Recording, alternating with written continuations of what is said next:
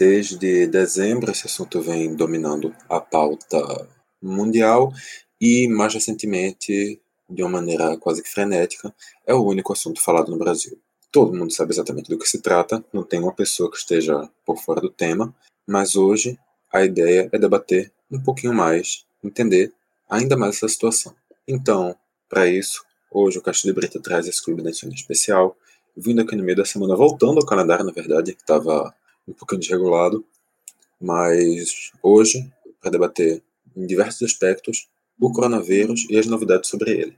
E, para isso, eu, Vitor Aguiar, estou aqui com Antônio Leira.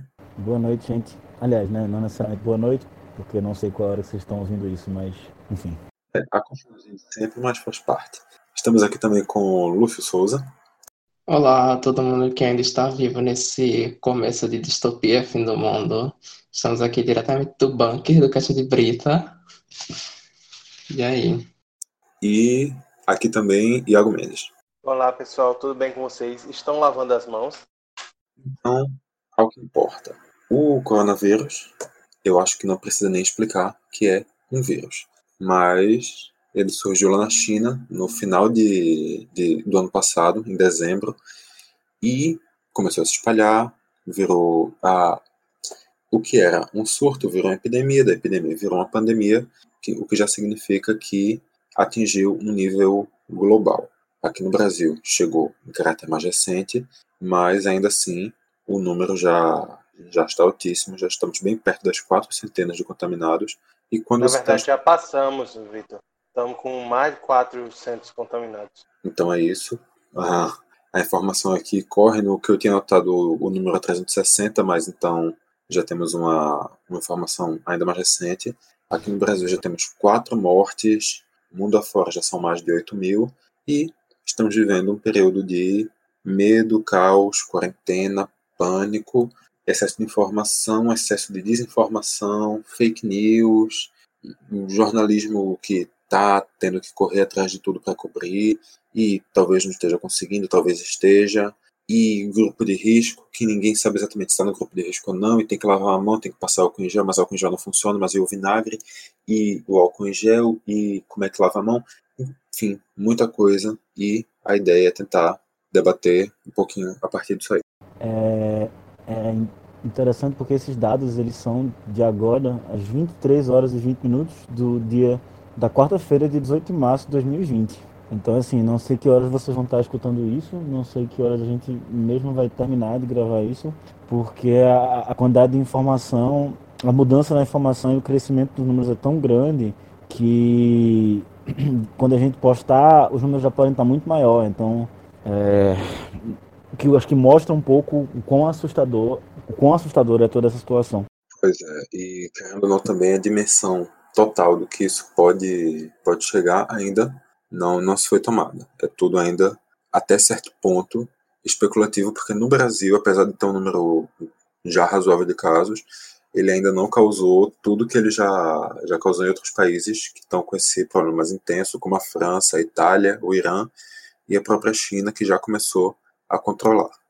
E, Lúcio, para nessa abertura aí, dar um pouquinho também da tua da tua visão sobre o cenário que a gente está tendo? É preocupante, né, o cenário que a gente se encontra, como Vitor, Iago, ó, Vitor e Antônio pontuaram, a informação corre muito rápido, tipo, até quando eu estava construindo a pauta, é, a gente tem uma dificuldade de encontrar a informação mais recente, os números mais recentes, né, de casos que aconteceram, e até mesmo a gente, né, que é jornalista, enfim, que lida com informação a todo instante, é difícil para a gente já é difícil para a gente é, saber o que está acontecendo, o que, o que é verdade o que é mentira, né? É, a gente pensa no caos que é para a população, né? no geral, assim, é, que lida com muita informação falsa, muita fake news, gente vendo vídeo de como fazer álcool gel em casa, não sei o quê, vendo formas erradas de higienização, sabe? Então, é preocupante não somente a doença em si, mas a desinformação em torno disso, né? Que pode agravar ainda mais a situação, ainda mais num país como o Brasil, que, para além de todas as problemáticas da doença, tem também um recorte de classe, de, um recorte de classe, né? Uma desigualdade social muito grande e essa problemática das fake news, que podem agravar ainda mais a situação. E eu acho que isso traz um, uma dimensão, porque eu acho que assim, posso dizer com, com, uma certa segurança que boa parte do público do Caixa de Britas são pessoas da nossa faixa etária, jovens também, e eu acho que nós que, que estamos nessa posição de conseguir entender o que está acontecendo, nós temos uma responsabilidade muito grande com os nossos pais, com os nossos avós, principalmente, porque agora é meio cada um por si, então a gente tem que proteger os nossos. Então você que está ouvindo isso, não é alarde, não tem nada. Eu mesmo, em janeiro, em fevereiro, achava que não era nada demais. Assim, quebrei minha cara. Todo mundo que está falando as coisas não está exagerando. Então, você, vocês têm que introjetar isso e, acima de tudo, convencer os pais, os avós, os tios de vocês. Se tiver que dizer que Bolsonaro é o falso profeta, o Messias falso do, do Apocalipse, vocês dizem. Se tiver que mandar vídeo no WhatsApp, façam o que for preciso, de verdade. E nós que temos as condições é, de entender e discutir essas coisas, temos a obrigação, sejam vocês jornalistas ou não, mas nós temos a obrigação de fazer, as, de despertar as pessoas e fazer as pessoas entenderem a gravidade do que está acontecendo. É, já é uma situação muito grave se a gente tomar todas as medidas. Se a gente não tomar todas as medidas, os números podem se tornar absurdos. Eu já vi previsões de 400 mil pessoas morrendo no Brasil. São 400 mil famílias que vão perder pessoas. Você imagina, um, além de, claro, não estou minimizando 400 mil mortes, mas assim, para além do, do, do, terror que é 400 mil, mil cidadãos do Brasil, irmãos nossos, irmãos e irmãs nossas, estarem morrendo, é, imagina o, o dano que isso vai causar para a psicologia social, para a sociedade, para num país que já tem tanta assimetria, que já tem tanta desigualdade quanto o Lúcio colocou. Então, assim, a situação é muito grave, gente. Então, você que está escutando, por favor, leve a sério. Convença seus parentes, convença seus familiares, convença o máximo de pessoas e tentem se proteger. Porque não é brincadeira. Não é brincadeira. Definitivamente não é brincadeira. Não é brincadeira mesmo. E já que a gente está aqui, cada um em sua casa, gravando online, respeitando a, a quarentena que é necessária, o processo de ficar em casa para não espalhar ainda mais esse, esse vírus. Cada um aqui do lado do seu álcool em gel, que lavou a mão antes de vir gravar. Iago, explica um pouquinho essa. Iago, explica um pouquinho essa, essa situação, o que é, que é recomendado se fazer, qual é a posição que está tendo, que, tá, que tem que ser tomada pelas pessoas, Explica um pouquinho desse, desse, desse cenário. A primeira e mais importante de todas é que as pessoas têm que respeitar a quarentena para evitar a massificação do contágio, né? Porque assim, se você fica, se você fica na sua casa sem estar doente, é, você protege os seus e você quebra a cadeia de contágio é, do vírus, ou seja, você minimiza os danos que podem ser causados tanto só pelo contágio porque como há algumas pesquisas que inclusive já foram publicadas até na Galileu, é, há risco da pessoa ficar com sequela quando fica curada do coronavírus, né? É, você pode ter redução da capacidade pulmonar e coisas assim. E você também evita infectar pessoas que estão nas faixas de maior risco, né? São os idosos e as crianças. As crianças não de sofrerem é, com morte ou, ou quadros graves da doença, mas porque elas, pela falta da noção que os adultos têm da higiene necessária, elas são vetores de contágio muito mais significativos do que os adultos, né? E os idosos, pela capacidade do corpo mesmo, que vai declinando com a idade, de sofrerem quadros mais graves da doença e acabarem falecendo. Então, assim, a primeira coisa de tudo é você evitar ao máximo ir às ruas. Outra coisa, é, a gente está vendo muita gente estocando comida, estocando álcool em gel, é, estocando material de limpeza. A gente tem que parar para pensar um pouco e lembrar que, assim, se você estoca, pode faltar no mercado. Faltando no mercado faz com que o preço se eleve e você acaba é, impossibilitando que as pessoas das classes menos abastadas tenham acesso. Então, assim, compra só o que é necessário. Não, ainda não é caso para a gente se desesperar. E não é The Walking Dead, tá ligado? Precisa ter cuidado, mas ainda não é o apocalipse zumbi. Então, vamos com calma, vamos ter consciência, vamos pensar no outro e vamos pensar, tipo, nos nossos. Então, é ter cuidado com o contágio, é sair na rua o mínimo possível, é evitar estocar as coisas para não faltar para quem precisa. Acho que a gente tomando essas primeiras medidas, porque sim, infelizmente no Brasil, o, o cuidado com o coronavírus é muito mais algo pessoal e comunitário do que uma política de governo, e isso a gente vai tratar mais para frente. É, é o jeito de a gente conseguir minimizar os transtornos que podem vir a acontecer no Brasil e não chegar a quadros críticos como a gente está vendo na Itália e na Espanha, por exemplo. Palavras talvez um pouco mais claras. Quando Iago fala que as crianças, por exemplo, podem ser vetores da doença, isso significa basicamente que elas podem levar a doença a pessoas que estão no risco.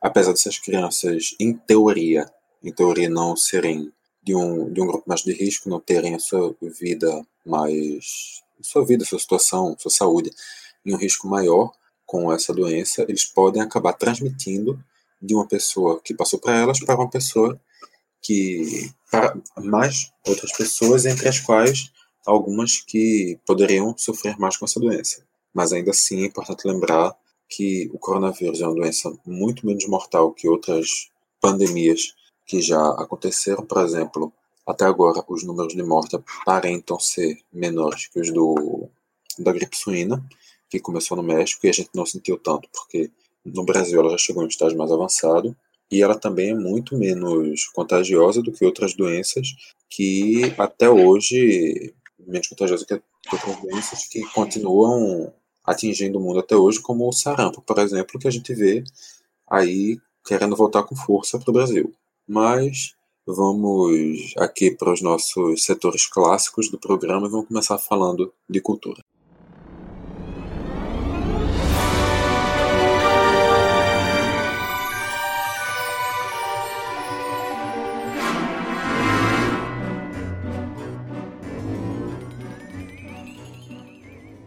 O reflexo do coronavírus na cultura é um reflexo até óbvio considerando que o, a ordem é a quarentena, que a ordem é ficar em casa, se resguardar, evitar o contato, é, evitar aglomeração, a cultura está sendo muito afetada, com certeza. Cinemas sendo fechados, teatros sendo fechados. No Recife e em Pernambuco, é, através de duas medidas separadas, a gente já tem proibição para qualquer evento público com mais de 500 pessoas, que depois já foi reduzido para qualquer evento com, no Recife, para qualquer evento com, menos de, com mais de 50. Nos Estados Unidos já chegou até ao presidente Trump recomendar que se evite aglomeração acima de 10 pessoas. Então, o, o agravamento da situação realmente está deixando claro que quanto menos contato tiver, menor o risco. Então, teatros, cinemas, bares, restaurantes, todo esse tipo de coisa, tudo que tem algum evento cultural por trás, está sendo fechado e os shows, então, nem se fala. E um dos principais eventos aqui do Brasil que foi cancelado foi o Lula Palusa. Antônio, explica aí um pouquinho dessa, desse cenário, da situação do, de cancelamento do, do Lula Palusa, de alguns outros eventos também, mas como é que isso está afetando a cultura, na tua visão? As pessoas elas assumem que eu sou hipster, né? Porque eu, enfim, não, brincadeira. É, então, é, Lula Palusa foi adiado, foi adiado para dezembro e vai acontecer inclusive no mesmo final de semana da CCXP, da Comic Con Experience. É, eles, no primeiro anúncio que eles fizeram, eles mantiveram os três headliners, se eu não me engano é Guns N' Roses, Strokes e Travis Scott, e os outros shows eles iam confirmar. Isso está seguindo uma tendência, na verdade, porque é, os principais festivais, que é onde essas bandas costumam se apresentar, e os shows e as coisas na Europa e Estados Unidos estão sendo cancelados porque as pessoas, com a situação calamitosa que está acontecendo na Itália e na Europa em geral, assim, as pessoas elas estão atentas a isso. Então, está é, tá sendo possível cancelar e até mesmo remarcar, porque há um entendimento entre os artistas e os organizadores e as, esse circuito transnacional de, de, de, de bandas e de festivais de artistas de que seria uma responsabilidade agora fazer esses eventos. Então, o Lollapalooza foi adiado, muitos shows, muitas turnês estão sendo remarcadas. É... E, de fato, essa é a coisa mais prudente para se fazer, né? Porque imagina você ter um festival como o Lollapalooza agora no, no, no, Se eu não me engano, ele é sempre no final de março, começo de abril, né? Como é que faria sentido é, é. você, nem em São Paulo, que é uma cidade que tem um risco, né, acontecer isso. Então, é, esses festivais estão sendo adiados, muitos eventos menores também, festivais é, regionais, eventos de cidades, é, muitos coletivos de artistas estão trabalhando nisso. E, claro, para os Strokes, para o Guns N' Roses, para o Travis Scott e para a galera que organiza o Lollapalooza, a situação, ela, eles vão perder dinheiro, mas eles não vão quebrar, né? E o que preocupa é, na questão da cultura e da arte são os festivais menores, os artistas menores, os artistas independentes, as pessoas, os autônomos, porque a arte já é uma coisa que por vida em qualquer lugar que você nasça, em qualquer época, sempre é um negócio meio complicado, né? E no Brasil 2020, então, então eu acho que isso é algo a se pensar também, está tendo algumas iniciativas. Tem gente que está, eu não me lembro qual foi o nome, mas eu vi um, hoje eu vi um edital que, que acho que foi o. Foi o Flávio, isso, Flávio Dino divulgou no Twitter dele que o governo dele lá no Maranhão está fazendo um edital para bandas, bandas se apresentarem online. É, tem um pessoal daqui de Pernambuco que eu vi também, que tem um Instagram que para você, você ser aceito no Instagram você tem que pagar uma quantia simbólica, é, um valor que você coloca, tem, enfim, seria o valor do ingresso do show, né? E aí tá você assiste o show online, né? Algumas bandas estão tentando, tentando é, fazer apresentações online, assim, para tentar continuar movendo, né? Porque é, para muitas pessoas é o dinheiro das contas, né? Que você fica um mês parado, qualquer tempo seja, é muito complicado, né? E assim, aproveitando esse gancho, Antônio, um outro ponto também que a gente tem que lembrar é que não são apenas os próprios artistas que são afetados com isso, porque esses eventos movimentam não apenas a economia diretamente, mas eles movimentam uma situação financeira para diversos ambulantes, para pessoas que trabalham de, é, em alguma, alguma situação de bastidor e que vão ficar sem, sem recebimento do, do seu valor, de um dinheiro que poderia ser muito importante, muito fundamental para a sua renda e que por ter um caráter mais autônomo, também tem uma dificuldade para conseguir reverter isso. Por exemplo, lá na Itália, eu cheguei a ver, pouco antes dessa gravação, inclusive, uma matéria, eu não vou lembrar de qual foi o, o veículo, mas a, era exatamente um ambulante italiano que estava contando sua história, que se ele, ele, não ia morrer do coronavírus, ele ia morrer de fome, porque o dinheiro já tinha acabado, não tinha como comprar nada, ele não conseguia vender, porque não tem o que se vender. E cada um desses eventos cancelados, tanto no caráter cultural, quanto os eventos cancelados no caráter esportivo, quanto as próprias quarentenas que, querendo ou não, vão chegar com mais força no Brasil, também vão trazer esse cenário para esse pessoal que não tem esse apoio por trás, o que é uma situação que deveria ser observada pelo governo e que lá na Itália ainda não se tem uma posição muito forte sobre isso, e que aqui no Brasil também é de se questionar se vai haver essa posição que seria totalmente de, de encontro ao que, ao que vem, ao comportamento que vem tendo o governo. Esperemos que seja só uma falsa impressão. Mas enfim, um outro evento cancelado também foi o Coachella, que teria, ou terá, não sabemos ainda, a participação de brasileiros, das brasileiras, melhor dizendo, Pablo Vittar e Anitta, e Aqui no Brasil, uma outra coisa que também é muito perceptível de alteração por causa do coronavírus é a mudança na grade da televisão. A gente vê o Mais Você, o Encontro com a Fátima Bernardes e o Se Joga saindo do ar na Globo, as novelas sendo paralisadas.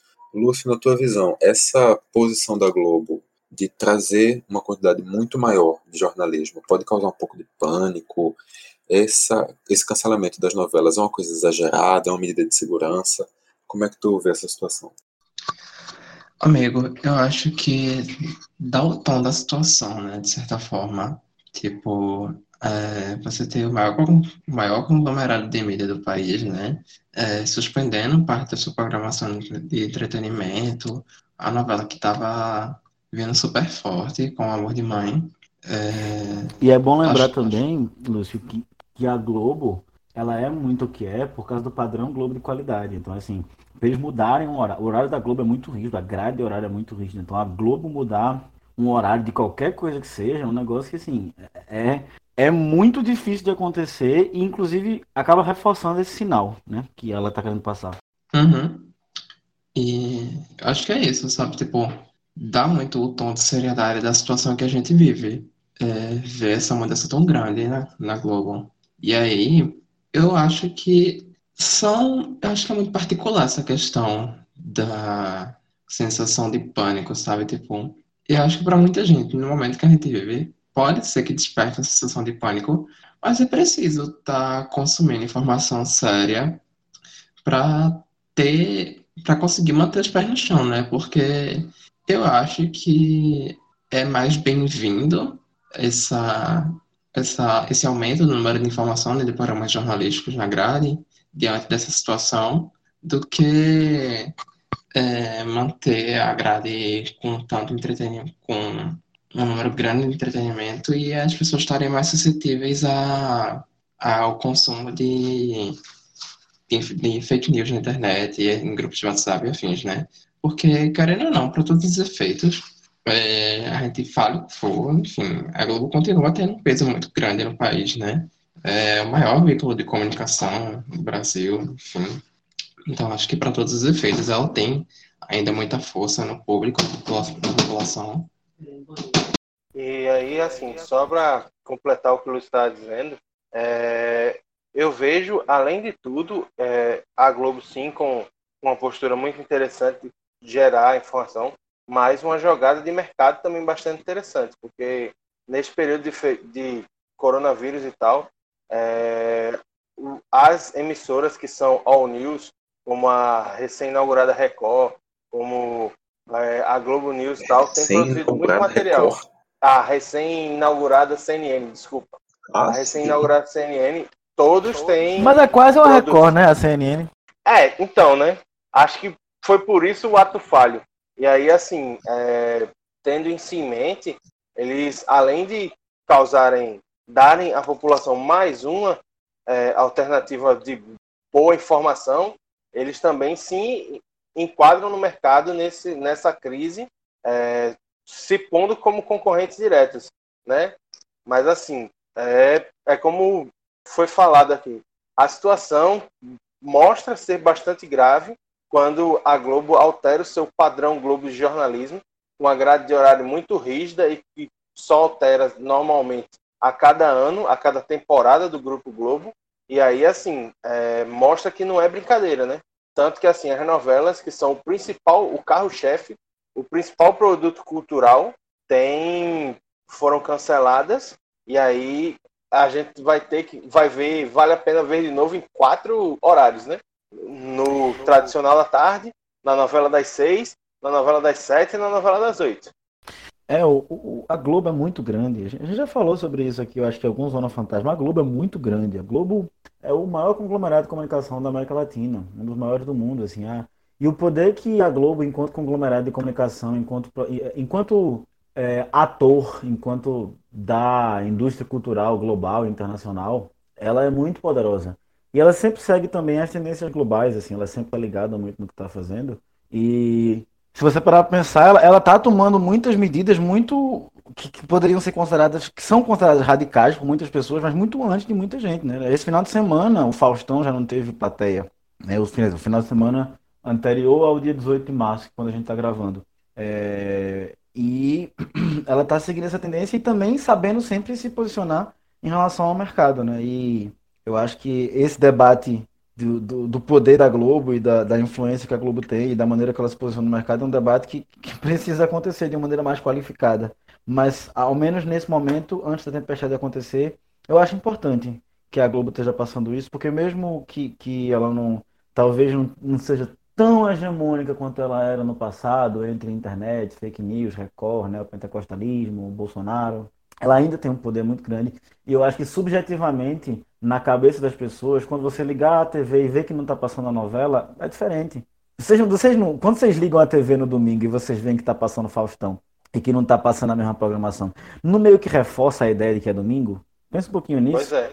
Outra coisa que para mim chocou bastante é assim, é, a gente sabe que a Globo tem o reality show dela, né, o Big Brother, e que eles fazem o possível e o impossível para que é, os participantes estejam alheios a toda e qualquer informação do mundo daqui fora. E aí a gente vê na segunda-feira é, a Globo abrir é, a informação de que há uma pandemia, que há uma doença que vem afetando a nível global e que é necessário uma cadeia de cuidados, inclusive para eles que estão tecnicamente isolados do mundo. Então, assim, há muitos sintomas que são dados pelo, pela própria TV Globo, enquanto o maior conglomerado de mídia do país, que são sintomáticos da gravidade da situação. E ao mesmo tempo eu acho que reforça um pouco o papel pedagógico, que você poderia pensar, não tem como ter contágio de coronavírus, mas a partir do, na casa, mas a partir do momento que os, funcion, os, os funcionários, ó, são quase funcionários da Globo, né? Que os participantes do Big Brother estão é, tomando essas medidas, você reforça também um caráter educativo de como, como a mídia, a televisão e os meios de comunicação, eles têm um, um caráter muito pedagógico, né? De, de, de, de, influenciar as situações, de influenciar as coisas. E eu acho que essa, todas as coisas que estão acontecendo de pós-verdade, de, de fake news e tudo, reforçam um pouquinho e tornam mais evidente a importância que tem os veículos de comunicação e, e, os, e quem detém o poder de comunicar, né? quem as pessoas que têm seguidores, as pessoas que são ouvidas, o poder que se tem quando se é ouvido, o poder que se tem quando as pessoas se escutam, escutam você e quando as pessoas se espelham em você. Sejam essas pessoas, as 50 pessoas que seguem você no Twitter, ou seja, a audiência de um país inteiro. Se você é uma pessoa que as pessoas que, que você consegue fazer com que as pessoas lhe escutem, se você sabe fazer com que as pessoas lhe escutem, entenda que você tem uma responsabilidade e nesse sempre, sempre, sempre e nesse momento mais ainda em que as instituições tradicionais que passam essa credibilidade tão indiscreto por causa de tudo que está acontecendo no mundo há já alguns anos, né? E Lúcio, na tua visão, tem algo mais que tu queira acrescentar ou já quer ir direto para passar as dicas da semana redecoradas como dicas da quarentena? Ah, eu acho que a gente pode passar para as dicas já. As meninas já disseram tudo. Ah, então... só para só para acrescentar, como roqueiro local que sou, é, tenho que dizer que também que o Abril pro Rock foi cancelado, né? E aí é, não vai acontecer em abril, como o próprio nome já sugere, como medida de é, tentar conter o contágio da pandemia. Só para pincelar e para irritar a Lúcia um pouquinho. Dadas as condições de insalubridade, né, amigo? É verdade. Não... Aproveitando também para trazer uma outra coisa também, que a Paixão de Cristo de Nova Jerusalém está prevista para acontecer apenas em 7 de setembro pode parecer uma confusão do, do calendário aí, que trocaram os feriados, mas tudo medida de contenção. Tá vendo, minha gente? Até Jesus deixou para ressuscitar em setembro. Até Jesus está respeitando a quarentena. Ele não é besta, quer sair do coronavírus. Lúcio? Oi, oi. Você é para dar minha dica? É? A não ser que você queira falar mais alguma coisa. Ai, não, não. Então eu vou dar minha dica. É, eu acho que a minha dica nessa semana vai ser uma coisa bem legal, assim. Vejam Akira. Eu não lembro se tá na Netflix, mas é fácil de achar em qualquer site vagabundo de anime. É um, é um filme pós-apocalíptico que se passa na, sociedade, na sociedade que é, as pessoas estão vivendo em grandes cidades, grandes metrópoles, assim, né? E aí é, o governo japonês realiza experimentos é, psíquicos com a população e eu acho que o filme conversa bastante com um pouco com a realidade que a gente vive hoje e pode ser uma experiência legal para quem nunca conheceu. Lúcio, é, Lúcio, é, Antônio, quais são as tuas dicas dessa vez? É, se você está querendo se distrair, não está querendo pensar na distopia, eu indico um documentário chamado Uma Noite em 67, que é um documentário que conta a história do Festival de Música Popular Brasileira de 1967, que teve entre seus competidores nada mais nada menos que pessoas como Gilberto Gil, Caetano Veloso, é, Elis Regina, Os Mutantes, e todos eles jovens, todos eles mais ou menos com vinte e tantos anos, todos eles há dois anos antes do AI-5, muitas disputas estéticas rolando, a galera contra a guitarra elétrica, a galera da Tropicália que queria guitarra elétrica, Roberto Carlos estava lá de gaiato entre os dois. Muito interessante, é uma aula de Brasil, é, cada detalhe, cada coisinha é, é muito muito interessante. Se você quer viver a distopia, se você gosta, aí você pode ver Akira. É... Tem um filme, é um filme meio besta desse filme de catástrofe, mas eu vou indicar ele por causa de uma coisa meio curiosa, que é O Dia Depois de Amanhã, É bem famosinho, assim, que é falando de aquecimento global, mas é porque ele tem uma cena que eu me lembro que quando eu vi marcou muito, porque era que o México estava fechando a fronteira para os americanos não, para os estadunidenses não saírem do, dos Estados Unidos para o México e, e, se ventilou a possibilidade disso acontecer. E aí, bom, né?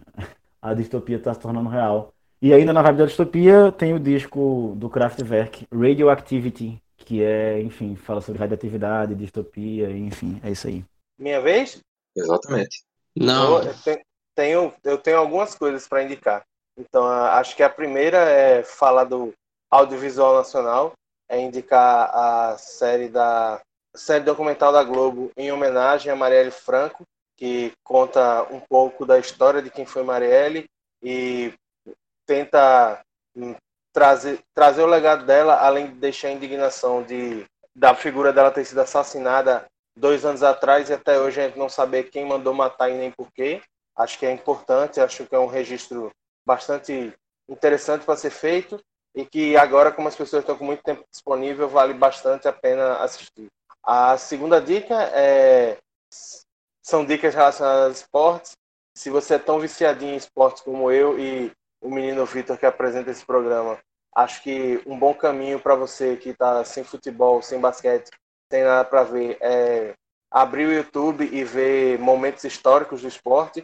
Tem um monte para você assistir, cada um a sua escolha, cada um na sua vibe.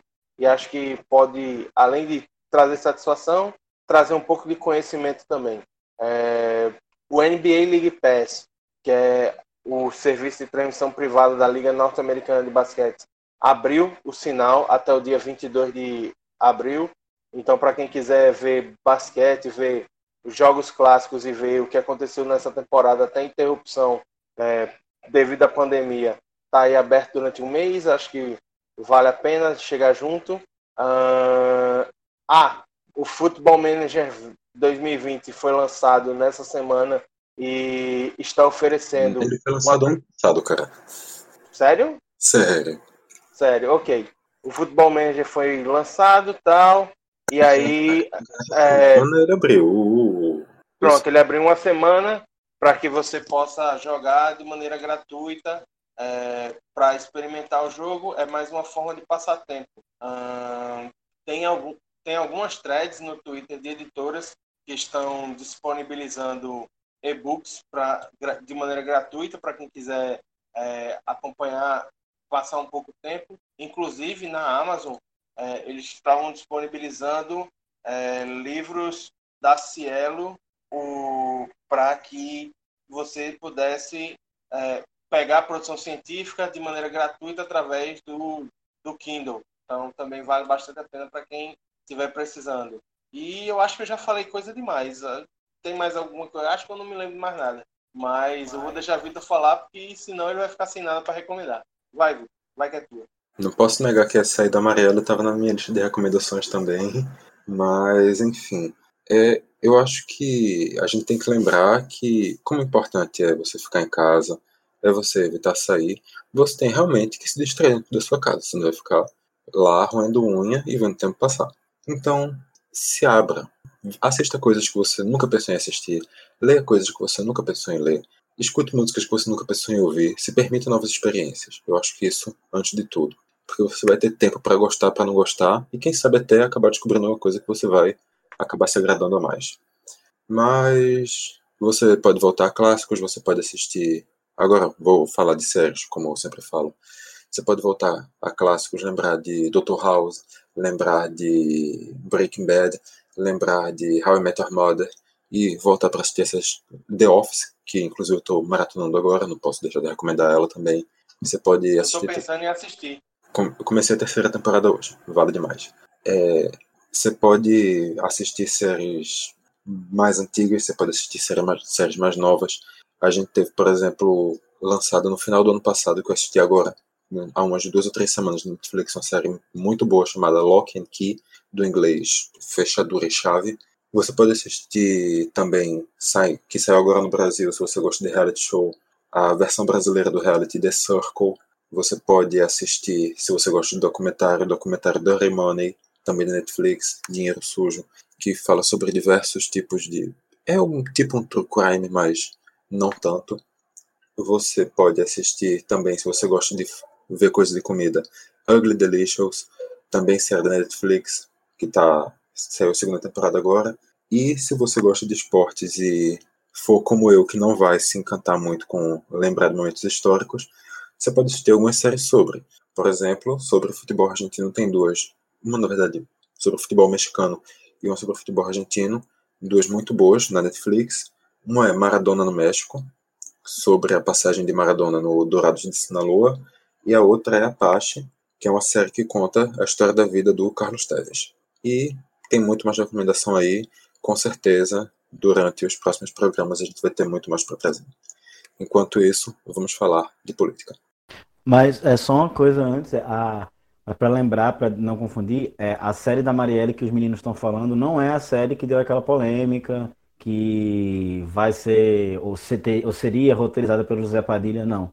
É uma série documental que mostra, é, que tem, enfim, um documentário, né? Que conta o que aconteceu com Marielle. Não é a série de de, com atores, que iria dramatizar a situação da Marielle. Essa, se ela realmente for feita, ela só vai aparecer daqui a algum tempo. Essa, inclusive, a que a gente está recomendando, ela foi dirigida e roteirizada por um dos repórteres do Profissão Repórter, que é um, um dos excelentes programas da Globo, que foi idealizado e é realizado pelo monstro Caco Barcelos. Caco Barcelos, que é um aluno honorário do Centro de Artes e Comunicação da UFPE.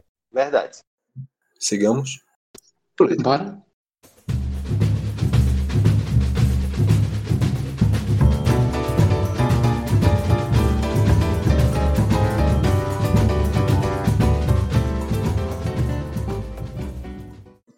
Vocês, ouvintes, de que tema iremos falar em política? Sim, vamos falar de coronavírus. Mas não só. Não apenas, claro, mas uma coisa não anula a outra. O fato de falarmos de outros assuntos não significa que não falaremos de coronavírus. Até porque tudo tem coronavírus. Agora, é... eu acho curioso que dessa vez a, a, a, o assunto da política ele vai trazer, vai ser a parte em que as notícias boas vão começar a existir, né? Porque, enfim.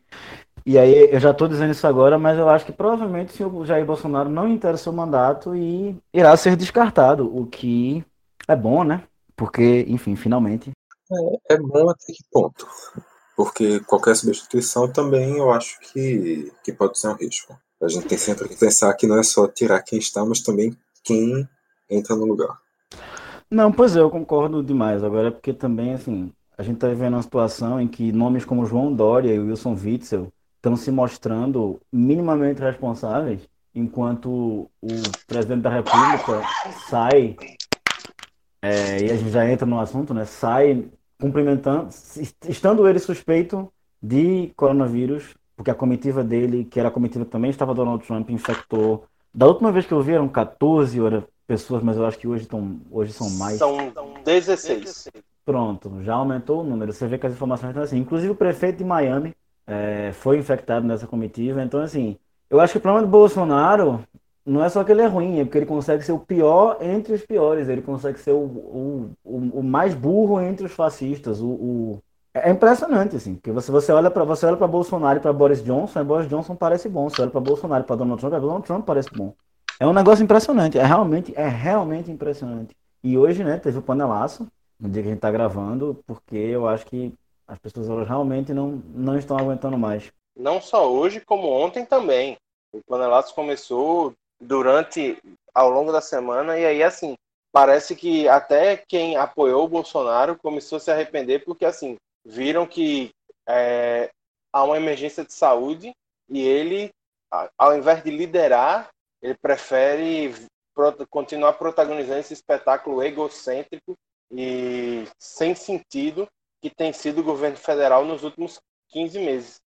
Exato que, que tem realmente decisões erradas do governo Bolsonaro, isso aí ninguém pode questionar. Mas, voltando para ir passo por passo, nessa comitiva que Antônio falou, já tinham sido, até a última vez que eu vi, 14 pessoas infectadas, sendo São que... 16. Pronto, então, 16 pessoas infectadas, sendo Isso. que tiveram contato direto, tanto com o presidente Jair Bolsonaro quanto com o presidente Donald Trump segundo as informações divulgadas pelas imprensa, pelas, pelos órgãos oficiais dos dois países, ambos os testes deram negativo. E só para só lembrar, Vitor, a gente tem que lembrar que, assim, desses 16, dois são ministros de Estado. O ministro de Minas e Energia, que me fugiu o nome agora, e o ministro do Gabinete de Segurança Institucional, é, Augusto Heleno. Além do presidente do Senado, Davi Alcolumbre. Então, assim, é, nomes importantes da República contaminados é, pelo coronavírus e o presidente sobre suspeita, mesmo tendo o, o seu exame dando negativo. E, no meio disso tudo, também como o Antônio já, já alertou, esse, é, o presidente foi, convocou as manifestações de 15 de março, o presidente foi para a rua, pegou os celulares do pessoal, encostou no pessoal, mesmo sem ter uma confirmação plena do, do da sua situação. E agora, no 8 de março, ele volta a aparecer no. Não, como é? não dizendo que ele tinha parado de aparecer na, no noticiário por causa do coronavírus, mas ele volta a aparecer por um motivo ridículo, que quando ele tenta colocar a sua máscara, ele acaba colocando como uma venda, fica por um, mais ou menos um segundo sem saber o que fazer até conseguir se ajeitar. Erro que, diga-se de passagem, foi cometido também por Paulo Guedes, para a gente entender um pouquinho o nível das pessoas que a gente está tratando. É só, só a nível de comparação, para mim foi uma cena que foi bastante parecida com o, não sei se vocês vão lembrar e se a nossa audiência vai lembrar, com o Messi quando não conseguiu botar o colete de treino da Liga dos Campeões. Ele ficou todo torto lá com um braço no lugar da cabeça, parecendo uma figura do, do Picasso, é, do Picasso não, do Dali, desculpa, uma pintura surrealista. Para mim, pa pareceu muito as duas cenas e ambas são igualmente ridículas. E, Lúcio, como é que tu vê essa, essa situação, essa posição, essa falta de posição, melhor dizendo, do, do governo que meio que subestima o coronavírus? Então, né, é, o que a gente tem visto, assim, desde o começo, eu acho, da própria gestão bolsonarista, a gente vê as, as gestões em nível municipal e estadual sendo muito mais ativas e tendo de ser, de certa forma, um tanto independentes do poder federal, né?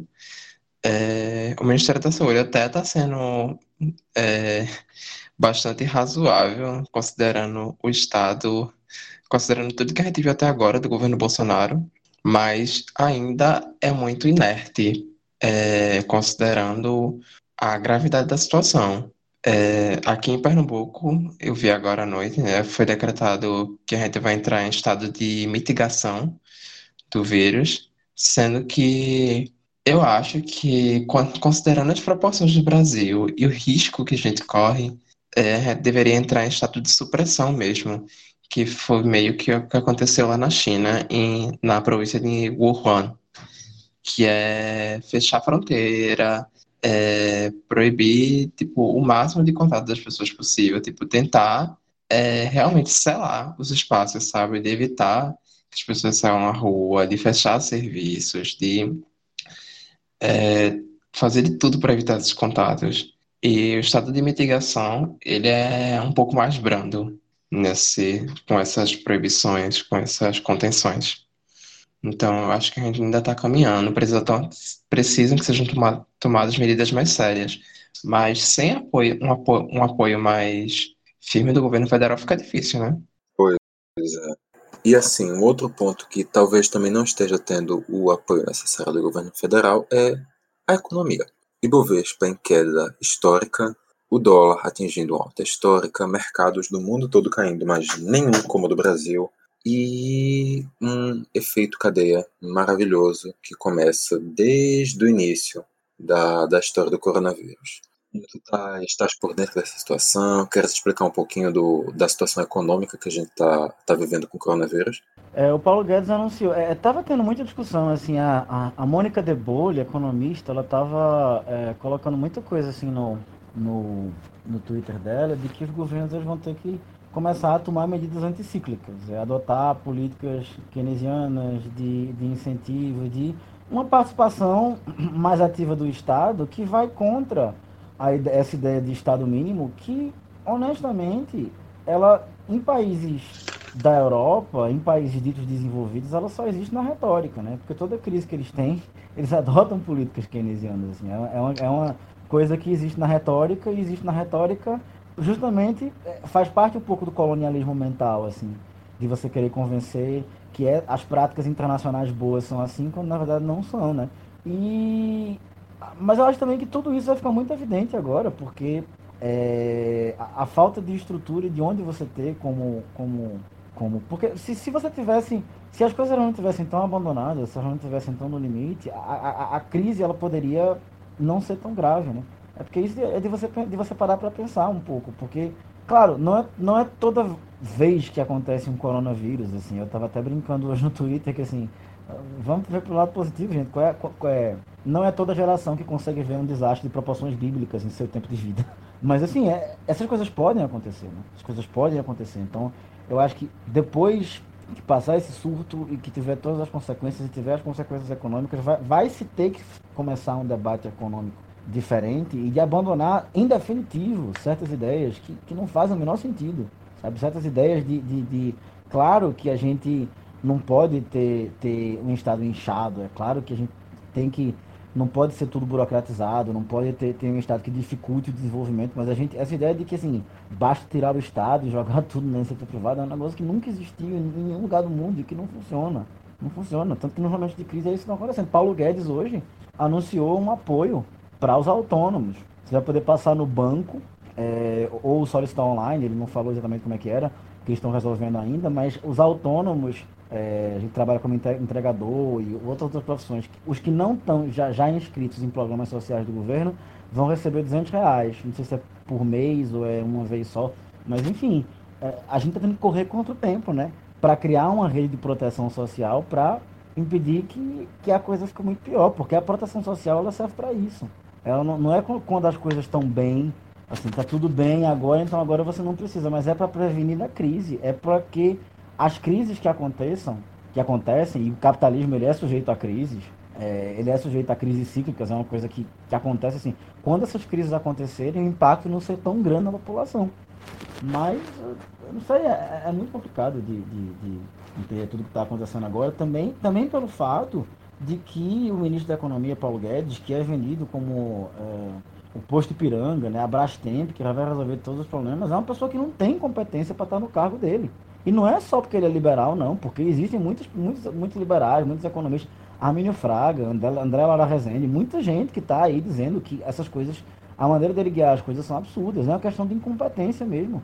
Porra, é um cara que nunca teve um, um cargo público, é um cara que ficou a vida inteira no limite da falcatrua para construir seu patrimônio. E era um cara que falava uns clichês liberais na internet para meia dúzia de ANCAP de, de internet veio e de repente esse cara é alçado a, a ser o cara que vai garantir a credibilidade do governo Bolsonaro para que o mercado financeiro e as elites financeiras do Brasil aceitem que votar em Bolsonaro. Quer dizer, é um negócio que não faz o menor sentido. Para além de ser extremamente mau caráter e fascista, a elite brasileira pirou. A elite brasileira é burra. E quem, e sinceramente, quem achava que ia dar certo esse negócio do Paulo Guedes, é porque realmente não. Assim, é, é difícil você não usar palavras como burro, sabe? Porque, porque é isso, assim, é um negócio que não fez o menor sentido. E é uma grande picaretagem na qual o Brasil entrou.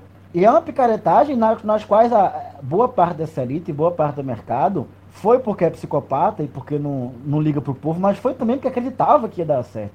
E não vai dar certo. Não vai dar certo. E a gente está se vendo que não vai dar certo agora. Só que agora você tem uma situação extremamente complicada.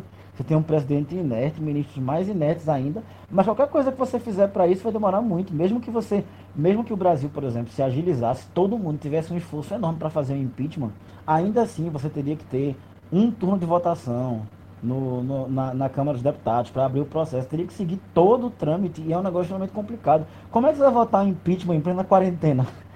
fazer impeachment por hangout. Então, assim, olha o risco que é você colocar na presidência da República um cara como Bolsonaro, sabe? Ah, porque é para ser contra o PT. Não é assim, não. A gente não pode levar o voto a pouco sério, não. Qualquer um dos outros candidatos, tinham, tinham 13 candidatos junto com o Bolsonaro, né? Qualquer um dos outros 13 candidatos, Álvaro Dias, João Amoedo, Marina Silva, Ciro Gomes, Fernando Haddad, qualquer um deles estaria mais no controle da situação que o Bolsonaro. Isso até é... o Cabo Daciolo. Até... até... Talvez até o Cabo Daciolo, porque eu acho ele uma pessoa... Não é que ele seja meio, meio perturbadinho da cabeça, eu acho ele uma pessoa bem intencionada. Seria né? um controle louco, mas ainda seria um controle.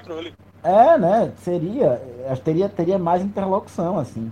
Né? Então, assim, é de se pensar. É de se pensar. E assim, não, não dá. Eu, eu passei muito tempo assim, eu acho que muitas vezes a postura da esquerda de simplesmente hostilizar o eleitor do Bolsonaro não é correta, mas a gente também não pode mais passar pano na mão, na cabeça de quem votou em Bolsonaro, não.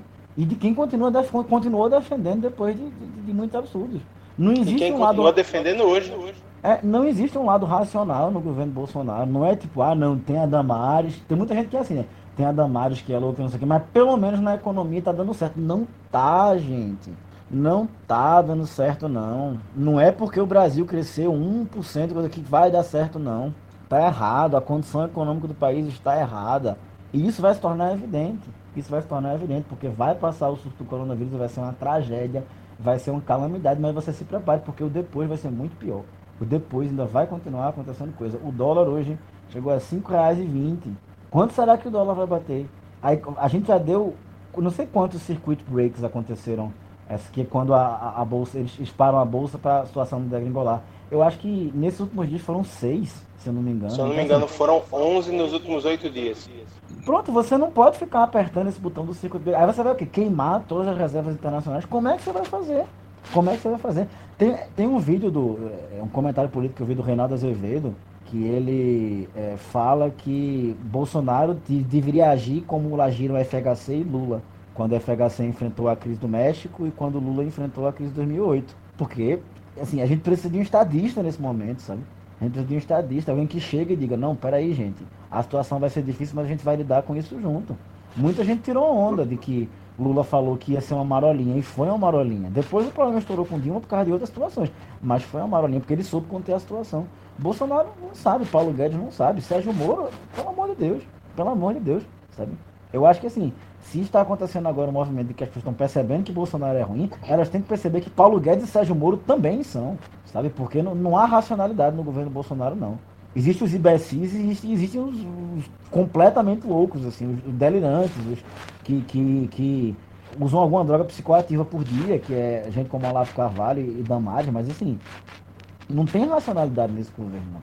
Apesar de que, né, como já foi falado aqui, o ministro, o que o ministro da, o trabalho do ministro da Saúde está até sendo elogiado por algumas pessoas. Ah, sim, só para dar uma contextualizada nessa, nessa situação da economia. A gente viu a Bolsa Brasileira nos últimos dias sair do, de mais de 10 mil, mais de 100 mil pontos para um número que está orbitando agora por volta dos 70 mil, uma queda estupidamente drástica, com dias seguidos de queda recorde. É um cenário não registrado apenas só no Brasil. Diversas bolsas de diversos países, de diversos cenários econômicos, também tiveram quedas intensas, mas entre os mercados emergentes, nenhum teve uma queda tão intensa como a queda que está sendo registrada no Brasil. Está sendo registrada porque é um processo que ainda é contínuo, ainda não acabou, ainda não parou de cair, não é a partir de amanhã que as ações vão começar a subir, não espere isso. E um dos, entre os vários motivos para o Brasil estar tendo quedas mais acentuadas está o fato do da economia do Brasil ser muito dependente da economia da China, que é a primeira economia afetada em toda essa história. Está o fato do Brasil ter apresentado um PIB muito abaixo do esperado, de apenas 1,1%. Está o fato do Brasil ter apresentado esse PIB de uma maneira completamente irracional, dizendo que separando o PIB privado o PIB público, que é uma coisa que nunca foi feita na história, que não faz o menor sentido, que não existe no IBGE e foi inventado apenas para parecer um número melhor para o governo, sem nenhum precedente desse, dessa divisão. Tá o fato do Brasil estar com uma péssima circulação interna de dinheiro. O dinheiro que está correndo no Brasil está muito abaixo do que do valor que corria antigamente e isso não a economia no caso está pouco estimulada. Isso não atrai investimentos. Isso faz com que os, tudo demore mais para reagir e isso também está afetando uma desvalorização muito grande da, do real, que na última semana bateu a marca de cinco reais pela primeira vez. Nessa semana fechou um dia na marca dos acima dos cinco reais pela primeira vez e nessa quarta já chegou a cinco reais e vinte e quatro centavos e quando você escutar já deve ter batido um novo recorde. E a gente também não tem como prever os novos valores que vai chegar, mas não é de se prever também que o dólar para de subir agora. Ou seja, hum, compre dólar hoje. Na verdade, eu e Antônio, hoje no Twitter, a gente até viu uma coisa engraçada que é assim, a gente tomou um susto com o tweet da, da Folha de São Paulo, que está acompanhando, está fazendo um ao vivo, uma cobertura em tempo real das movimentações do dólar. E aí, assim, o tweet deles dizia que o dólar tinha chegado a R$ 5,52. Só que aí foi um erro de digitação e chegou a, só, entre aspas, 5,25. Inclusive, eu até brinquei com o Antônio. Ô, Antônio, foi só um erro de digitação. A situação tá ruim, mas não tá tão crítica assim. Pois e é. aí, assim, acabou que no final, acabou do dia se recuperou um pouco e terminou o dia em 5,19. E aí, assim, só para fechar o argumento, é, havia uma previsão de que com o coronavírus o Brasil, a, o real se desvalorizasse a ponto de chegar aos cinco reais apenas no final de março ou início de abril.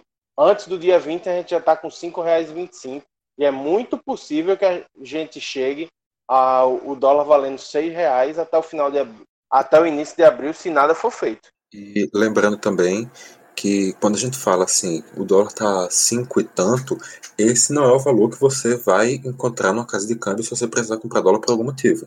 Esse é o valor tratado sobre o valor do real. Só que qualquer operação com dólar será por um valor acima desse. Se você comprar o dólar no 5,20, você vai na casa de câmbio comprar ele por 5,40, 5,45.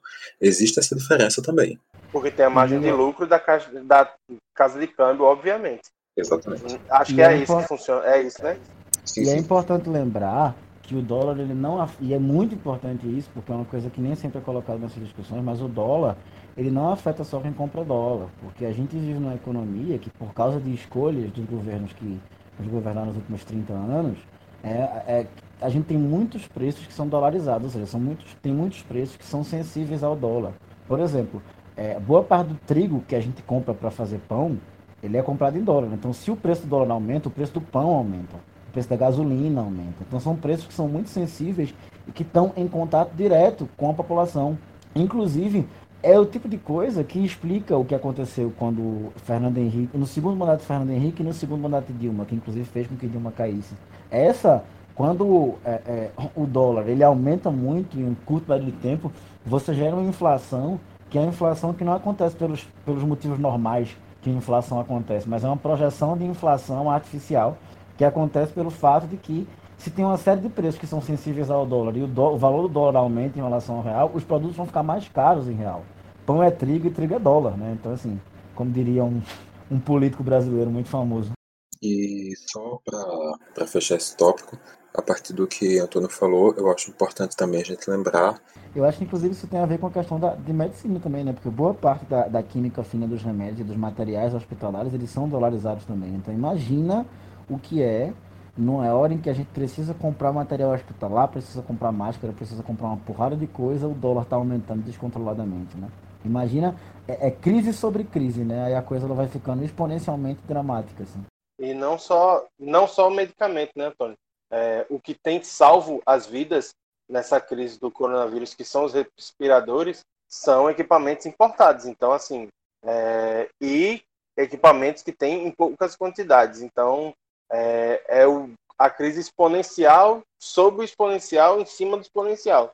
Então, assim, é, além de estar tá tudo caro é, e as pessoas correndo risco de ter infecção, a gente ainda tem o risco de ter uma morte em massa porque não vai ter o equipamento básico para poder salvar a vida das pessoas que entrarem em estado crítico. Para fechar, realmente voltando um ponto que o Antônio tinha falado há pouco, ao longo desse processo aconteceu também uma uma situação comercial entre Rússia e Arábia Saudita que fez com que a Arábia Saudita derrubasse o preço do petróleo, que agora está um valor muito abaixo do que era há três semanas atrás.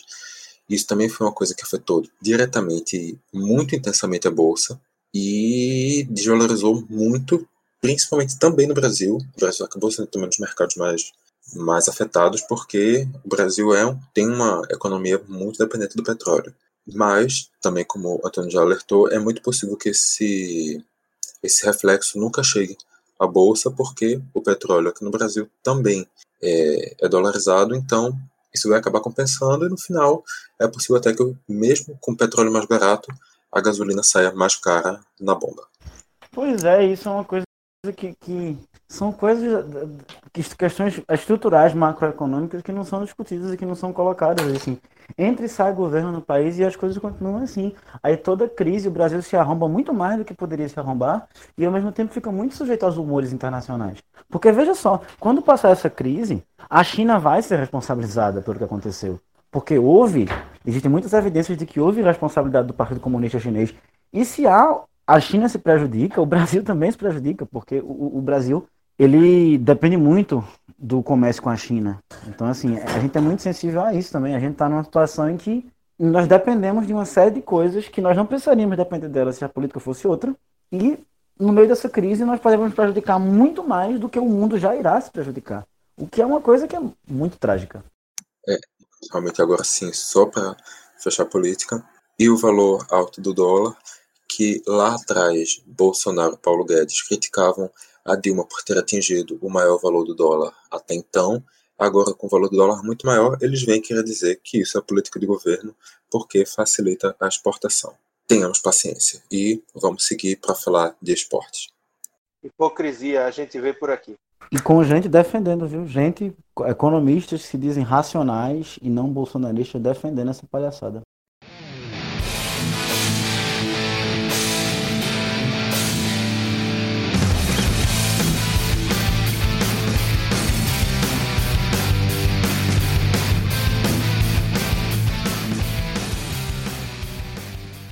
Agora, o bloco de esporte vai ser mais curto que o normal, até porque, convenhamos, está tudo paralisado. A gente só vai aqui basicamente fazer uma lista do que está paralisado e do que não está paralisado. Porque, convenhamos, ninguém é doido de continuar mantendo evento esportivo funcionando no meio de uma crise dessas. Assim, é sim. Eu... E o campeonato tocantinense? Eu vou Bolsonaro estava Bolsonaro estava reclamando na, na entrevista para a CNN, né, dizendo que era, que era exagerado no domingo ele estava dizendo que era exagerado suspender competição de futebol, que não tinha que suspender, não. Mas, mas aí exatamente o que eu falei, Antônio. Eu perguntei quem é doido, entendeu? Bolsonaro, doido. Esse, esse é o ponto-chave. É verdade. Sim.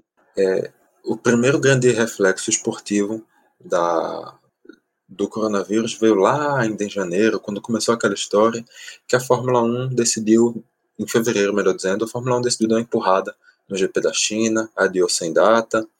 Depois continuou na Fórmula 1. A Fórmula 1 disse que ia fazer um, um GP sem, de portas fechadas, que era de, o do Bahrein, e logo em seguida começou todo mundo a mexer nos seus cronogramas.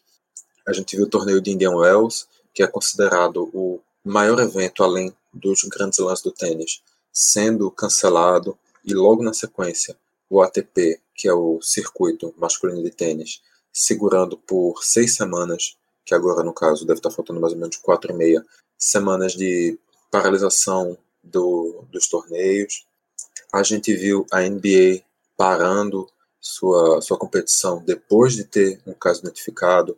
A gente viu campeonatos de futebol pelo mundo inteiro, inclusive chegando no Brasil e especificamente em Pernambuco, também é, com paralisações. A Itália, a Argentina e alguns outros países cancelando toda a prática esportiva em período determinado, eventos sendo cancelados, eventos sendo adiados, eventos sendo disputados em portões fechados. Iago, dá um panorama nessa, nessa bagunça toda aí. Então, é, além dos, do torneio de, de, de tênis, em Indian Wells, os ATPs e a Fórmula 1, como tu bem falou, é, a NBA teve o caso do Rudy Gobert, é, pivô do Utah Jazz foi o primeiro jogador notificado e testado positivo para coronavírus. O segundo foi um jogador do mesmo time dele, o armador Donovan Mitchell.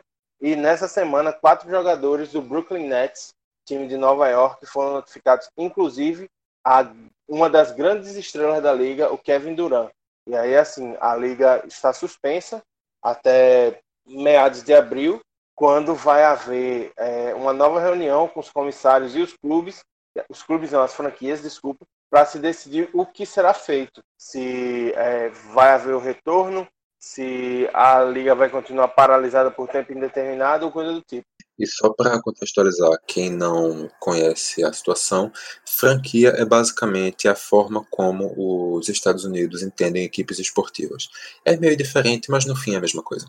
É que os clubes, os clubes, falando do modo mais brasileiro, são geridos como empresas e aí eles têm direito a cotas semelhantes e, enfim, não há rebaixamento e não há, por exemplo, compra e venda de atletas como a gente está acostumado aqui no Brasil pelo menos nas quatro grandes ligas dos Estados Unidos, que são a NBA, a MLB, é, a NHL de hockey e eu estou esquecendo uma que é.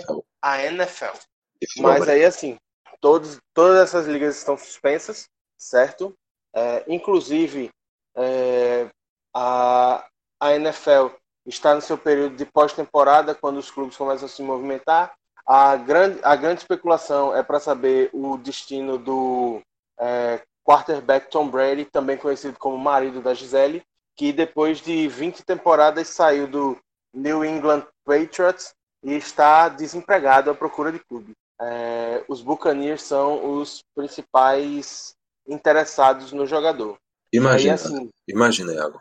Ele decide vir jogar no Recife Pirates. Caralho, eu acho que assim, o Recife Pirates ia virar tipo a atração da, do futebol americano no mundo, porque o Tom Brady para muitos é o GOAT, também conhecido como o Pelé do futebol americano. Aí no halftime ia ter a Cardi B cantando a versão brega funk do Coronavirus. Exatamente. Mas aí assim, é, quanto ao futebol, é, as grandes ligas europeias estão todas paradas. No Brasil, os campeonatos estaduais, 20, 26 campeonatos estaduais estão paralisados. Apenas o campeonato do Tocantins é o único que continua funcionando e com portões abertos. Por isso Alô, Cátia Abreu. Pois é, complicado. E aí, é, a CBV hoje também suspendeu a temporada de vôlei, deu por encerrada. E aí, assim, é além de todos os âmbitos que a gente falou já, de cultura, que tem cancelado os eventos, o âmbito de política, que é necessário tomar providências, os esportes, que são é, aglomeradores de pessoas, porque para que haja esporte tem que haver público, e tendo público tem aglomeração, então também está havendo uma preocupação muito grande dos responsáveis pelos esportes de evitar esse ciclo de contágio. E lembrando, Iago, que nessa decisão da CBV, a Confederação Brasileira de Vôlei, acabou sendo afetado diretamente o esporte, que estava disputando a Superliga B, tinha uma chance mínima, mínima, para não dizer quase nenhuma, de escapar do rebaixamento, mas que agora foi zerada. A CBV decidiu manter a, a classificação da maneira como ela estava, com isso o esporte ficou na lanterna da, da Superliga B e vai disputar a Superliga C ainda nesse ano. E, e aí, assim, para não dizer que não falamos as flores, se a gente for parar para pensar nos nossos campeonatos aqui, Copa do Nordeste está suspensa, certo? Por tempo indeterminado. E o, esta, o, o estadual também se encontra suspenso.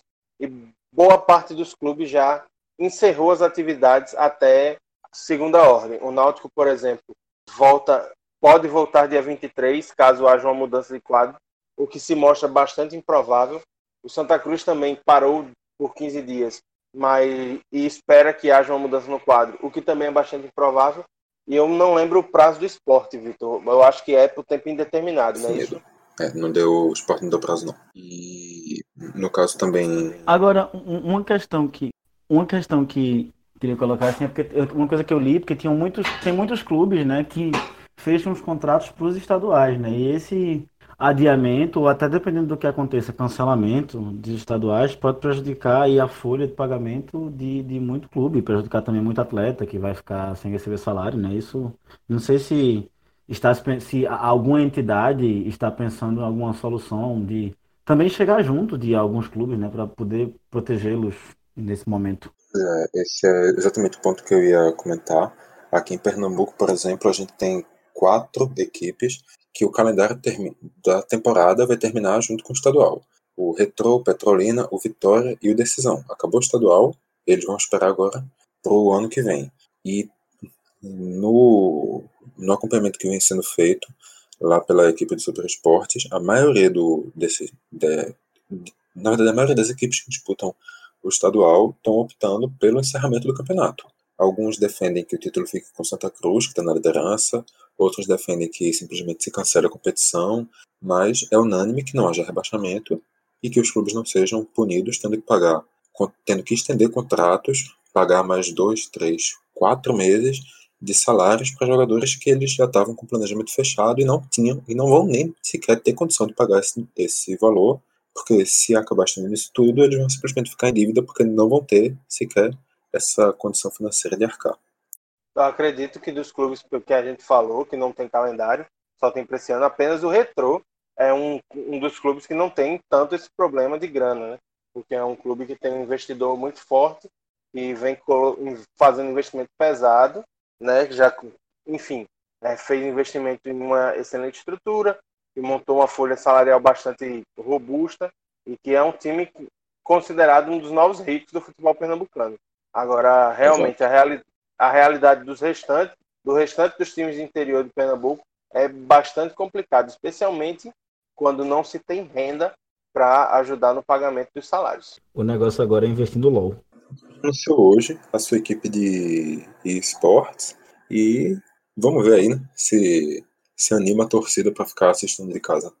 Mas também estão lembrando que, além do que a gente citou, também está paralisada a NBB, que é o campeonato de basquete daqui do Brasil, diversas competições de diversos esportes mundo afora, seletivas olímpicas adiadas, eliminatórias para a Copa do Mundo aqui na América do Sul e na Ásia já foram adiadas, nos outros continentes provavelmente também serão, eliminatórias para a Eurocopa adiadas, Eurocopa e Copa América, que serão disputadas agora no meio desse ano, tem tudo para ser encaminhadas apenas para o meio do ano que vem. E no meio do ano que vem vai ser disputado o Mundial de Clubes, em um novo formato da FIFA, e já está se falando em empurrar ele para 2022 ou 2023. 2022, sim, simultâneo à Copa do Mundo. Então, falei certo? É 2022, é a Copa do Mundo, é isso mesmo. E, além disso tudo, ainda está em especulação uma, um possível adiamento dos Jogos Olímpicos, que acontecem agora no, em agosto, lá em Tóquio. Se a situação não, não for controlada até uns dois ou três meses antes, é possível que o, os Jogos Olímpicos sejam estendidos para alguns meses à frente, o que causaria uma, um impacto inédito na história do esporte mundial. É, e acho que demonstra um pouquinho a gravidade do que está acontecendo, né? Porque é, essa galera que trabalha com grandes eventos esportivos é uma galera que tem, tem muito dinheiro e se importa muito com esse dinheiro, sabe? Então, se essa galera está arriscando perder, para quem está escutando e tem uma visão mais.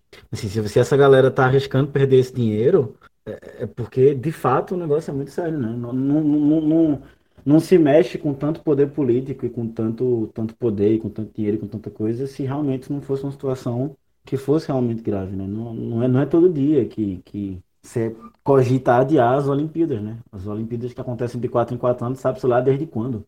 Nem, não sei também qual é a data, vocês... De 1892, se não me engano. Pois é. Você vê aí o que é que aconteceu de 1892 para cá. Né? E quantas vezes os Jogos Olímpicos foram adiados para você ver a gravidade da situação? Também no a base do salvo engano, mas até onde esteja do meu conhecimento, os Jogos Olímpicos só chegaram a ser adiados, no caso, nesse caso especificamente cancelados, por causa nos períodos da Primeira e da Segunda Guerra Mundial. Ou a seja, última vez que aconteceu, Vitor, coincidentemente também foi em Tóquio 80 anos atrás, na, durante a Segunda Guerra Mundial em 1940. Então, realmente, os impactos são, são enormes. E assim, se você achava que a Globo cancelar a gravação da novela era uma coisa séria, imagina adiar os Jogos Olímpicos. Então, acho Fora que, que são muito, tem muitos filmes, né? A gente nem não fala no bloco de cultura, mas tem muitos filmes cuja produção estão sendo adiadas também, né? Sim, pois é. Inclusive, vários, várias celebridades estão sendo contaminadas, né? O Tom Hanks, o Idris Elba, a Rita Wilson, que no caso é a esposa do Tom Hanks, provavelmente um foi contaminado com o outro, então os dois se contaminaram na, na mesma situação. Mas são três pessoas já de grande relevância no cenário do cinema com o coronavírus. A gente vê aqui no Brasil a, a influencer Gabriela Pugliese, que sinceramente não sei se é relevante, mas pelo menos é famosa, a cantora Preta Gil, o cantor de Ferreiro, a atriz Fernanda Paz Leme. Então, diversas pessoas bastante conhecidas estão sendo infectados pela doença, o que dá até um, um aspecto de mais, mais alerta, talvez, ou pelo menos mais divulgação à, à situação. E agora eu acho que a gente pode seguir para fechar o programa e falar das bizarrices da semana.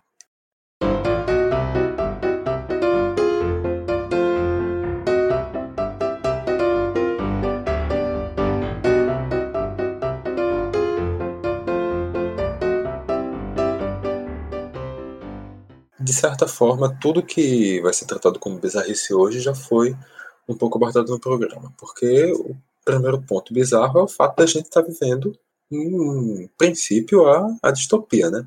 Lúcio, dá uma, dá uma conceitualizada, para quem não entende muito bem o que é uma distopia.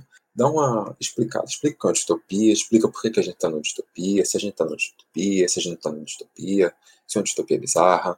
Dá esse. Lúcio, que é o nosso setorista de distopia. Ai, que inferno, Antônio. Mas, é, para quem quiser aproveitar, se aprofundar na discussão sobre distopia, tem um episódio inteiro do Zona Fantasma discutindo sobre isso. E, de forma bastante é, resumida, distopia é tipo. A gente pensa primeiro na utopia, que seria um mundo perfeito, ideal, e a distopia é justamente esse mundo contrário. E aí a gente tem uma tradição na literatura, na ficção científica, no cinema, né? É, de trabalhar com esses cenários de distopia, que é uma coisa meio apocalíptica. Saúde, meu filho. É, dei, uma toss... dei uma tossida aqui, mas é a rinite, não é corona não, galera. Pelo menos eu espero que não.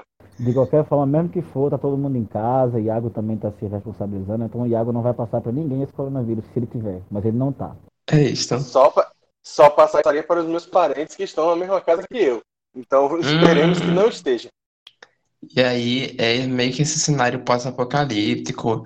É muito comum a gente ver as distopias, tipo é, a queda de governos, ou então a ascensão de governos totalitários, é, a, dizima, a população mundial sendo dizimada, surgimento de doenças. É uma coisa meio que, tipo, pensa assim, apocalipse zumbi. É uma coisa mais ou menos assim, sabe? É, até agora, Luz, tudo que tu falou descreveu o Brasil. Queda de governo, ascensão do governo autoritário, pessoas morrendo e uma nova doença. É, é 2020 que eu chamo. Só coisa boa, né? E é, é, um gênero que ele ganhou muita, muita, muita preeminência, né? sempre foi famoso, assim, você tem 1984, Admirável Mundo Novo, mas assim, com obras como Jogos Vorazes e Black Mirror, ele ganhou muita...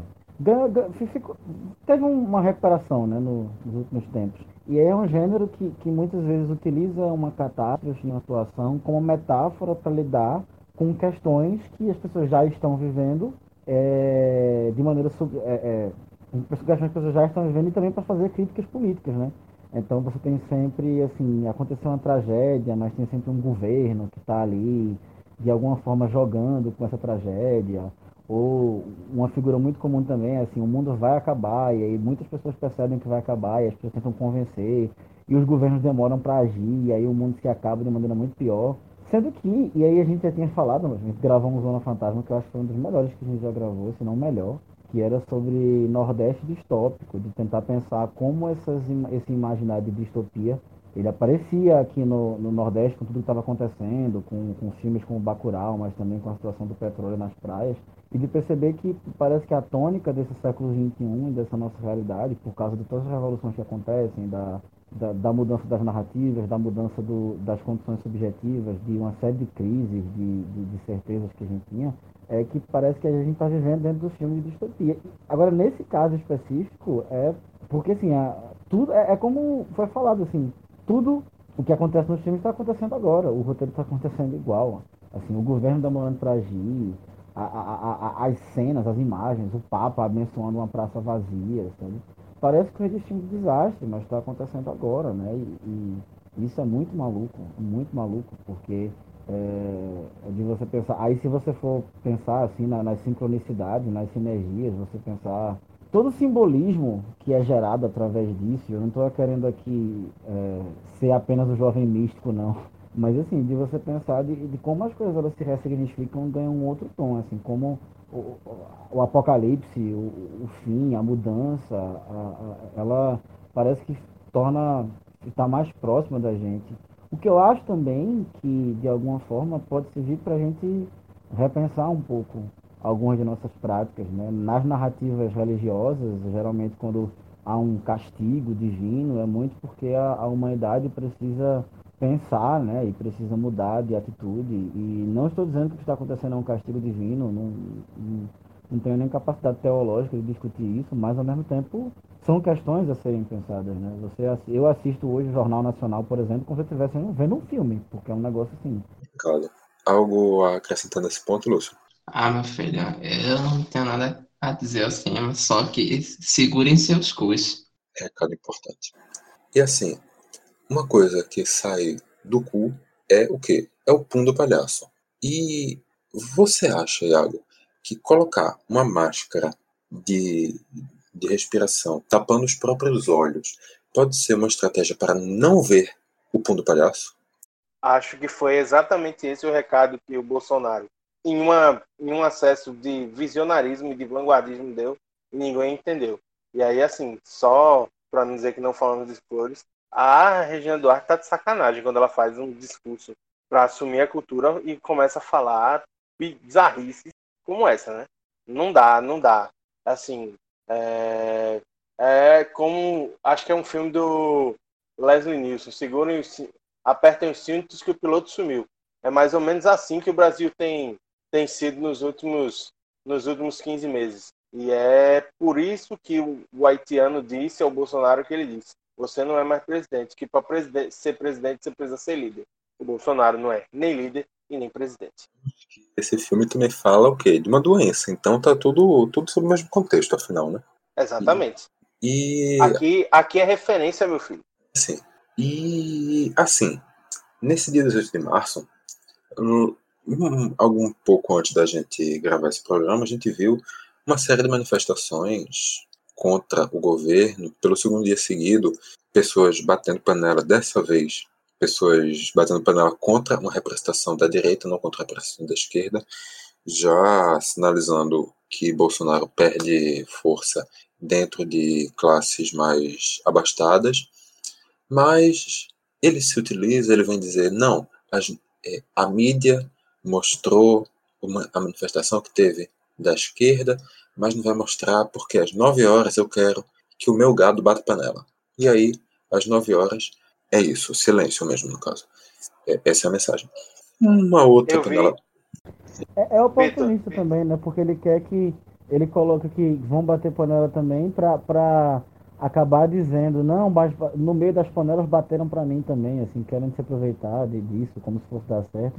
O que também é burro, porque mesmo se tivesse alguém batendo panela para ele, é, não ia ficar parecendo que as pessoas estão do lado dele. Só ia ficar vergonhoso de você ver que as panelas de 8 e meia estão muito maiores do que as panelas de, sei lá. É, é, além de tudo, é, um, é, uma estratégia, o que prova de que ele é, é burro mesmo, porque nem para ser, nem ser mau caráter, nem para ser vilão de, de, desenho animado ele consegue, sabe? Ele é burro mesmo. Ele, ele não conseguiria ser um vilão nem do Scooby-Doo, sabe? Iago? Eu vi, é, pegando o gancho do que o Antônio falou, dessa história de é, tocarem as panelas pra, contra ele e fazerem muito barulho e se ouvir o silêncio quando foi a favor dele, meio que é como se tivessem colocado a banda mais espetacular do festival para abrir e aí tivessem colocado as bandas que ninguém conhece, que ninguém tá nem aí para ser o encerramento, né?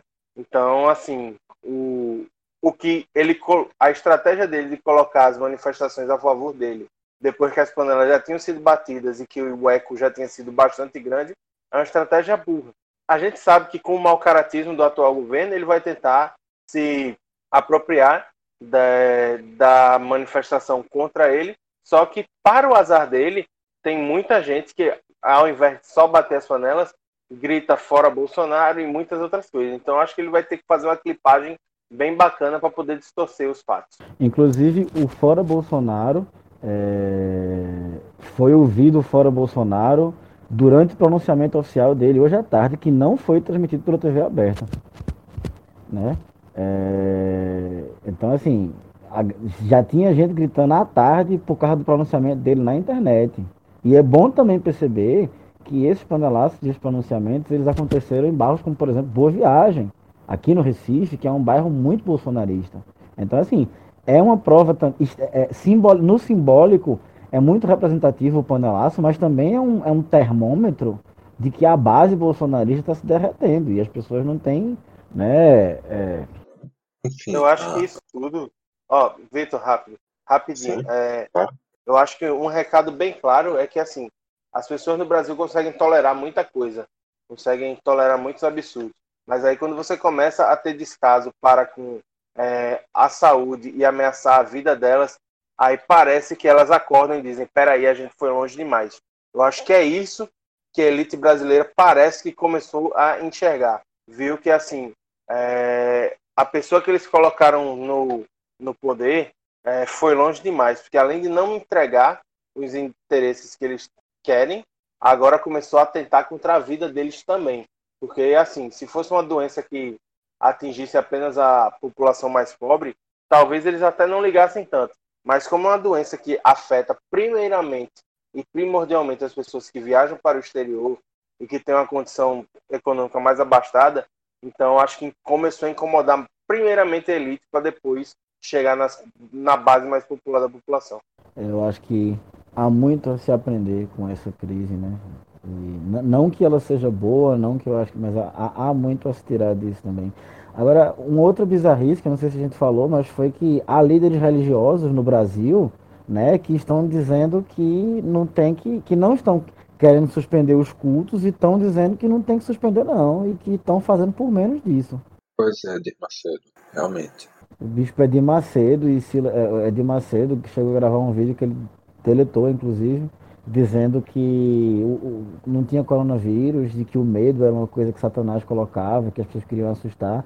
E hoje o, o Silas Malafaia veio ao Twitter para dizer que querer proibir os cultos era um absurdo e que é, os governadores que quisessem proibir teriam que processar a, as igrejas e tal. Agora, eu não sei assim, se, se talvez isso foi muito esperançoso, mas eu acho que as pessoas vão lembrar disso, ou mesmo que elas não lembrem, assim, você, de novo, jovem, você jovem que está ouvindo isso e que tem parentes religiosos, lembre disso.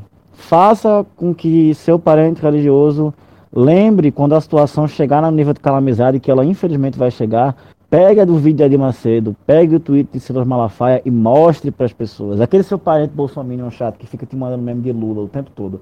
Faça isso com ele. Mostre às pessoas o que elas fizeram com esse país, porque essa responsabilidade também é dessas pessoas.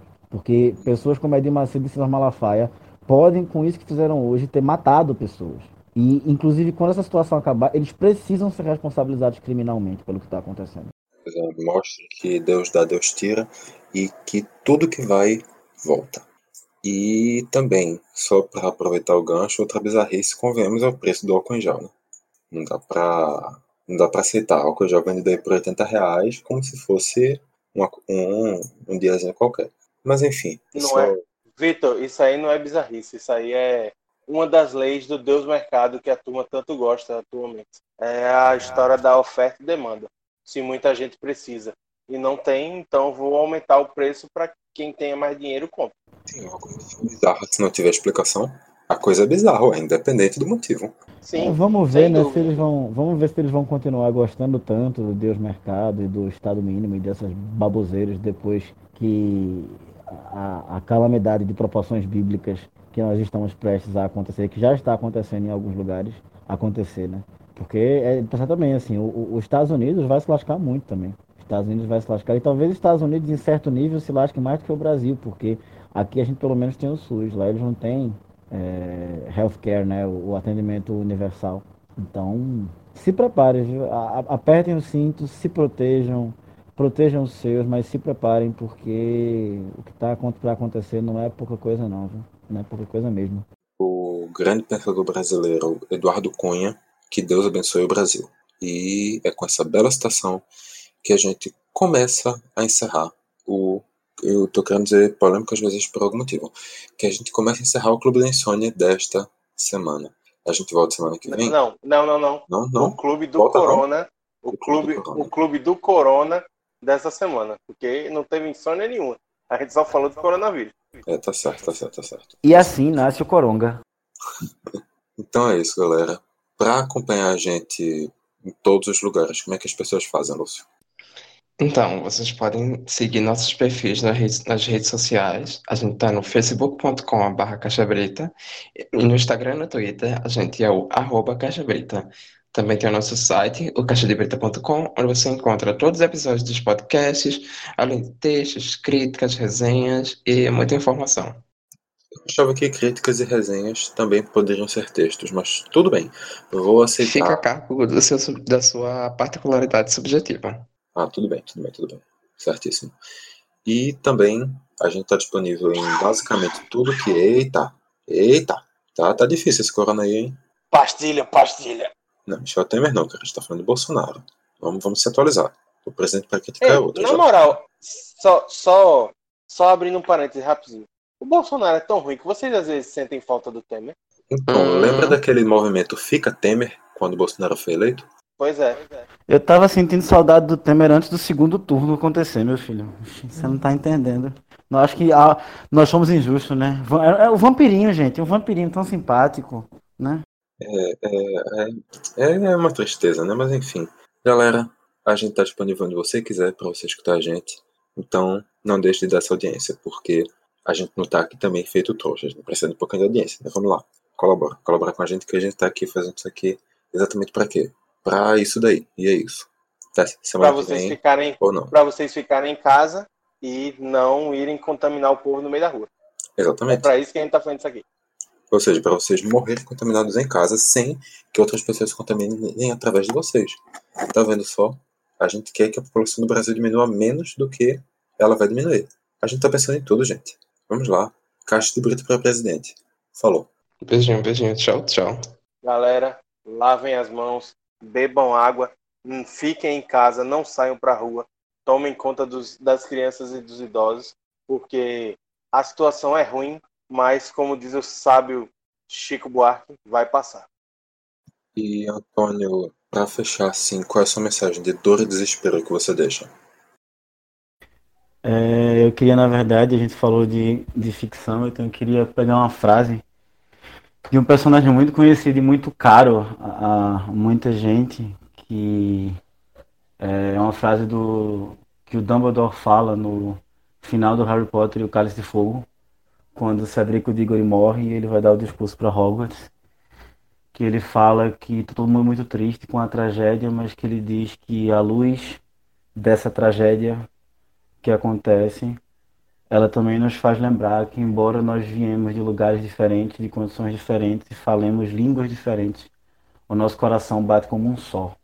E eu acho que se tem alguma coisa que a gente tem a aprender, a gente, enquanto espécie humana, é porque o que está acontecendo é um- é uma coisa muito definidora, eu acho, é uma coisa muito muito atípica e muito definidora da nossa continuidade até aqui, da continuidade da nossa história, é que nós temos que cuidar uns aos outros, nós temos que não dá mais para ter tanto individualismo e eu sei que esse tipo de coisa é falada muitas vezes e até é banalizada, mas eu acho que esse momento é um momento que a gente poderia se dedicar também a refletir um pouco sobre as dimensões disso e o que, que a gente pode fazer, o que, que a gente pode aprender com isso, com essa crise, para tentar, quando ela passar, a gente desempenhar o papel que a gente precisa para reconstruir as coisas que vão precisar ser reconstruídas. Então, é aqui com a voz um pouco embargada, porque eu realmente me emocionei com essa. Que digo que a gente já enrolou demais e que editor pode cortar, já deu, tá? Até a próxima.